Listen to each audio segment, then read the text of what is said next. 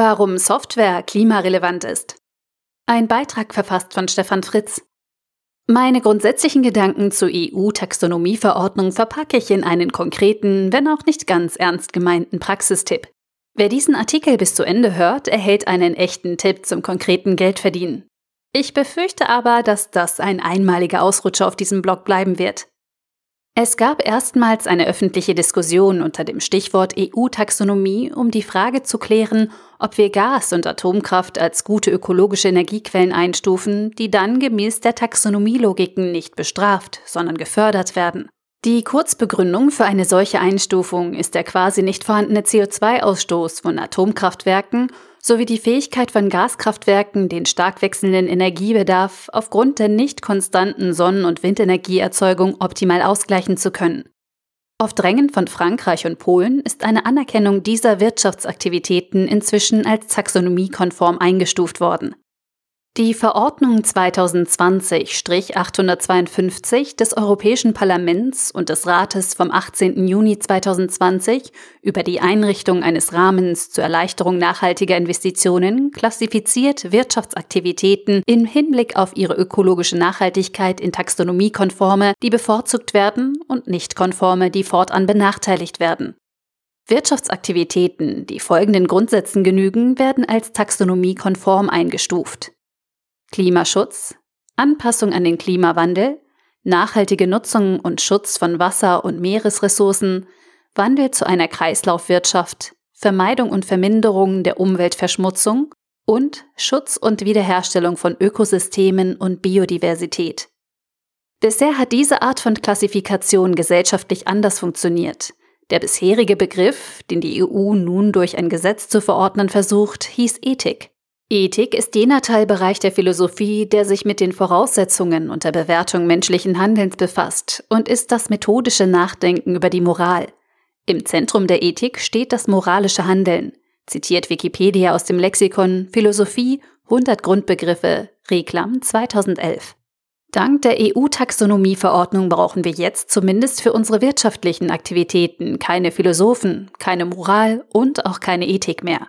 Es reicht ein Blick ins Gesetz. Praktisch. Das spart langwierigen Diskurs und Diskussion oder verlagert sie zumindest in eine andere Sphäre, nämlich ins Politische. In meinem Beitrag zur Funktionsweise von CO2-Zertifikaten habe ich die Befürchtung geäußert, dass nun alle möglichen Interessenverbände auftauchen werden, um an solchen CO2-Einsparungen finanziell zu partizipieren. Diese Wetten finden schon statt. In Australien möchte ein Tech-Milliardär und eine kanadische Investmentfirma den australischen Kohlekraftwerksbetreiber AGL übernehmen.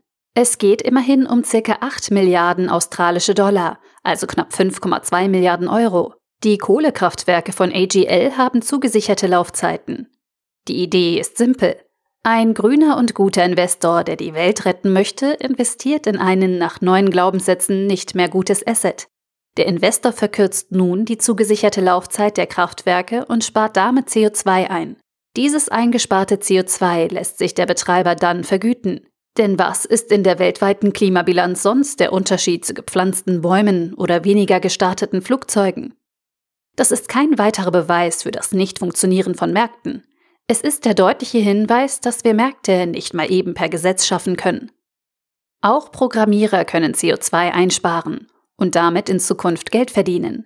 In den letzten Wochen tauchen in wundersamer Form Berichte zum Energieverbrauch von Programmiersprachen auf. Diese referenzieren auf Artikel aus dem Jahr 2018, in denen es um die Energieeffizienz von Programmiersprachen geht und die Art und Weise, wie Code auf Qualität unter Umweltaspekten beurteilt werden sollte. Technisch betrachtet auf jeden Fall spannend. Denn auch wenn es im Detail komplizierter ist, ist klar, dass man mit hocheffizientem maschinennahem C++-Code energieeffizienter programmieren kann als mit moderneren Hochsprachen wie Python.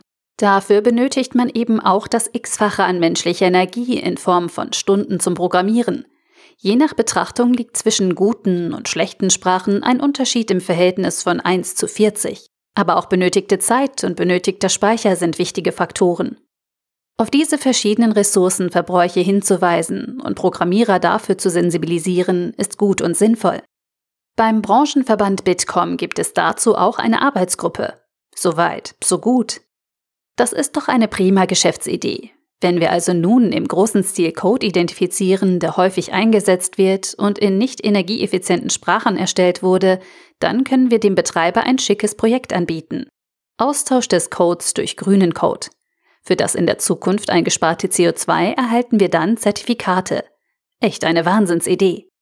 Bisher mussten sich solche Effizienzideen gegen die Einsparung im eigenen Geschäftsmodell rechnen also im Beispiel der Programmiersprachen gegen die für den Betrieb genutzte Energie bzw. deren Einsparung.